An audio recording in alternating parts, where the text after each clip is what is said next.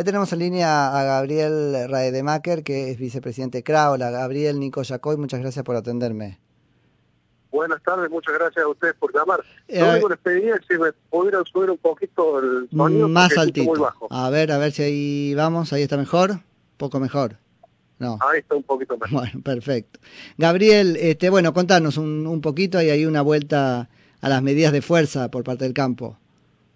Lamentablemente sí, lamentablemente se vuelve a generar este, por parte de los productores el pedido de una exteriorización de su estado anímico, de su estado productivo, de su estado financiero, y, bueno, piden esta medida de cese de comercialización por cuatro días, desde el lunes, las cero horas del lunes que viene, hasta las 24 horas del próximo jueves, en que no se van a comercializar, comercializar ni, granos ni hacienda en pie. Esto es lo que ya desde hace tiempo se llamaba una, una, un, paro, qué sé yo, de, de, tranqueras adentro, digamos. Afuera, de tranqueras afuera. De tranqueras adentro se labura, de tranqueras afuera no se comercializa. Puede ser, puede eh, ser. Es, un poco eso. ¿Qué efectos tiene? Porque cuando, bueno, hemos aprendido en una sociedad de, de conflictos sociales y etcétera, que siempre que se para, bueno, es para generar alguna algún efecto, ¿no? ¿Qué efecto tiene para el gobierno que el, que, el campo no comercialice cuatro días? Esto tiene fundamentalmente un, carácter simbólico, un carácter de, de, presta de pedido de atención, que no tiene que traer ningún tipo de consecuencias para la ciudadanía, para el resto de la ciudadanía, y, y las consecuencias son, si se quiere, este, logísticas para el productor, no para el, no para el resto de la sociedad. eh, pero entonces es como el productor que se está perjudicando a sí mismo. Exactamente. Lamentablemente ah. es tan absurda la situación que se plantea, eh, que bueno, como, como medida de, de, exteriorización de esta situación que está viviendo el productor, este, termina a ver, generándose un, un, problema que termina decayendo sobre, sobre su misma actividad. Es un paro de comercialización para mostrar este, la, situación que está viviendo derivada de, bueno, de, estas conversaciones que no llegaron a buen puerto con el gobierno. ¿Hubo tales conversaciones? Porque la verdad que desde afuera uno lo que ve ahí es una estrategia de antemano del gobierno que hizo entrar a la mesa de enlace y después la dibujó como, bueno, habiendo prestado su, su acuerdo a la única propuesta que hizo. Digo, yo no sé si hubo tal negociación. Nosotros concurrimos eh, con, con, toda buena voluntad a, a, tratar de generar justamente un, ambiente de diálogo, pero que ahora, si se quiere, uno lo ve como una puesta en escena para ganar tiempo, probablemente, porque en definitiva este diálogo se transformó en ir a escuchar lo que el gobierno ya tenía decidido. Totalmente. pero, pero bueno, nosotros hemos puesto nuestra predisposición para tratar de generar este, una, una solución sustentable que por el momento no se encuentra o no encuentra la voluntad del gobierno para buscarla verdaderamente. Claro. El gobierno no quiere, esto corre por mi cuenta, ¿no? El gobierno no quiere negociar con el campo. Eh, ¿Qué aprende la mesa de enlace para lo futuro? Porque la verdad es que deja en el camino girones de credibilidad. Se enojan las bases. ¿Qué, qué aprenda para el futuro después de esto? ¿Tiene que seguir sentándose? nosotros siempre vamos a apostar al diálogo, el enfrentamiento no, no nos conduce a buenos escenarios ya hemos pasado por esta instancia en momentos anteriores y, no, a ver, es, una alternativa que tratamos de evitar. Tratamos de construir una solución sustentable en el tiempo, que sea lo mejor para los productores, pero también lo mejor para el país. Mm. Y, esta definición que toma, al menos estas conversaciones hasta el momento, este, no solo no son aplicables, sino que no generan el ambiente propicio para posibilitar un aumento productivo, un incremento de, ingresos de, divisas al país, que es lo que el país necesita. Esto nos lleva a menor producción y por ende, en última instancia, si se quiere ser eh, capitalista, a menores ingresos para el Estado. El Estado va a terminar generando, achicando la caja que tiene, este, producto de una visión equivocada de lo que está suponiendo va a ocurrir de aquí en adelante. Y de aquí en adelante lo que va a ocurrir es que va a exprimir a un sector que va a tener menor capacidad contributiva. Y bueno, pero eso ojalá le pase, porque yo te preguntaba un poco los efectos de estos, de estos cuatro días, ¿no? Porque lo que se dice mucho es está matando a la gallina de los huevos de oro. Pero la gallina de los huevos de oro nunca se desmaya siquiera. ¿no? Entonces, hasta que no se desmaye un poco, no van a poder, no van a estar poniendo un límite. Bueno, a ver, eh, eh, al comienzo de la nota decía que hay una tensión social que es complicada, uno trata de evitar justamente un escenario de enfrentamiento apelando mm. a, la predisposición del gobierno a encontrar una solución Pero no existe. Dejemos de lado la cuestión ideológica, ¿no es cierto? Ahora ya si hay una, una visión ideologizada de la realidad productiva agropecuaria y bueno, habrá que pensar en otros escenarios que ojalá no lleguen a darse. Prefiero quedarme con la eh. palabra del presidente cuando dijo que necesitaba un campo pujante, productivo y exportando, porque eso es lo que verdaderamente necesita el país. Claro, pero ahora viene mi repregunta. Ya sabemos que no piensa eso. Lo acaba de hacer porque... Eh, no, no, no, se escuchó, ya sabemos que... No, no, que ya sabemos que no piensa eso. Digo que es muy difícil, yo entiendo que es todo muy difícil, ¿no? Pero, pero digo, esas son palabras. Después en la práctica... Mira, hay algo que me preocupa que es lo siguiente. Aparece el campo puesto como el responsable de que se repita el 2008. Con el hecho de haber reaccionado, con una medida de cuatro días.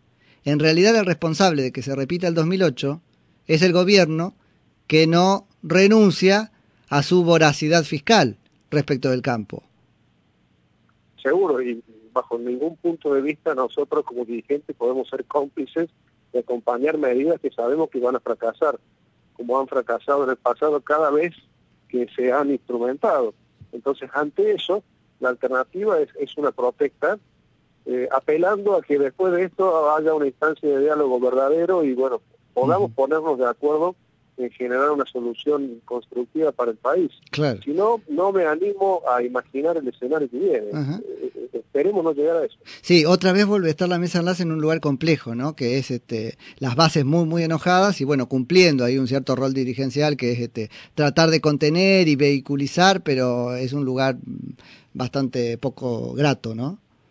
Sí, verdad, pero a, su vez las bases tampoco quieren estar en pelea constante, ¿no es cierto? Tenemos que tratar de No, pero quiere poner un límite, ¿eh? yo estoy viendo ahí varios grupos de chats y qué sé yo. no, pelea constante no, pero hay, hay algo que es lo siguiente, el, el gobierno pone eh, este en el lugar de... La, la reacción frente a lo que hace es lo que está mal. ¿no? La felicidad en la Argentina sería que el gobierno haga lo, que quiera, que él pone las causas, pero solo mira las consecuencias. El drama en la Argentina... No, esto que dice Parrilli, que, que ataca. No, no es un ataque, es una reacción.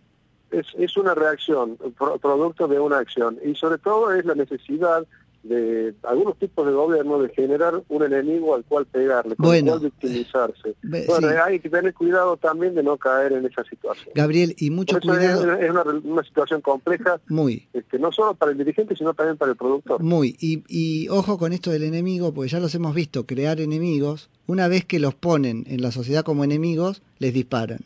Y ahora estamos en el principio, vuelven a querer ponerlos como enemigos. Qué, qué difícil que es evitar eso, ¿no?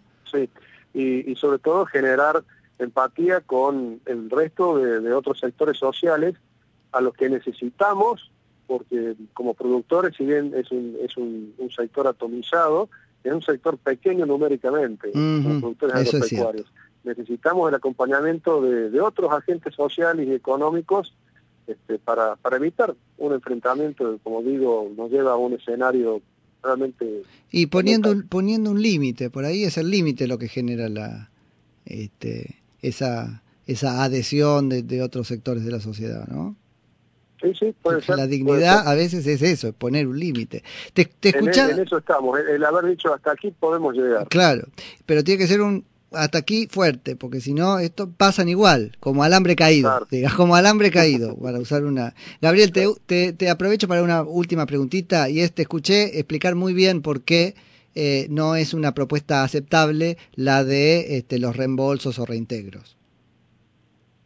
Sí, eh, lamentablemente, a ver, eh, está mal, mal expresada el gobierno porque hace suponer que va a haber distintas alícuotas para los diferentes tamaños de producciones. Y en realidad todos los productores, pequeños, medianos o grandes, van a pagar un 33% de retenciones en el caso de la soja. Y después, de acuerdo al tamaño, entrarán en, un esquema administrativo, en un trámite burocrático para tratar de recuperar parte, parte de lo que han este, adelantado en concepto de retenciones a cuenta de impuestos a las ganancias, en, en alícuotas eh, crecientes de acuerdo al tamaño productivo.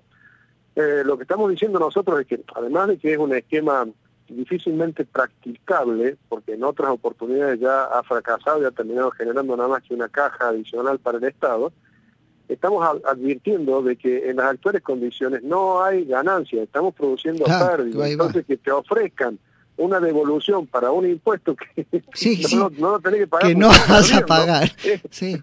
No. Es hasta una tomada de pelo. Es hasta una tomada de pelo, sí, visto así, sí. sí. Pero, pero bueno, a ver, tratando de, tomarlo en serio y, pensando que es un cálculo equivocado, tratamos de explicarlo para llegar a que se entienda de que es inaplicable. Es inaplicable y no nos sirve. Y no podemos permitir que a los productores se los engañe de esa manera. Claro. Gabriel, pero, pero aunque haya pérdida, igualmente la retención se cobra igual. Eso también es una precisión importante para hacerle a la ciudad. ¿no? Al, al oyente de ciudad. La perversidad, esa es la perversidad de la retención o de los derechos de las exportaciones, que no tiene en cuenta el resultado productivo. A vos, de lo que produzca mucho, poco o poquísimo, el Estado te lleva de entrada el 33%. Después vendrán los otros 105 impuestos que tenemos que eh, pagar los productores agropecuarios para poder llevar adelante nuestras diferentes actividades productivas. Primero el mordiscón es el 33%, después viene todo lo otro. por eso no es nada más que hablar de, de derecho de exportación, totalmente. es hablar de todo el paquete impositivo. Así es. Gabriel, te agradezco muchísimo por la charla. Por favor, muchas gracias a ustedes y bueno, es fundamental también el acompañamiento de la prensa en, todo esta Sí, sí, sí, ahí, ahí seguimos en contacto. Bueno, muchas gracias. Un abrazo. Un abrazo. Era Gabriel Roe de Macker, que es vicepresidente de CRAC, Confederaciones Rurales Argentinas.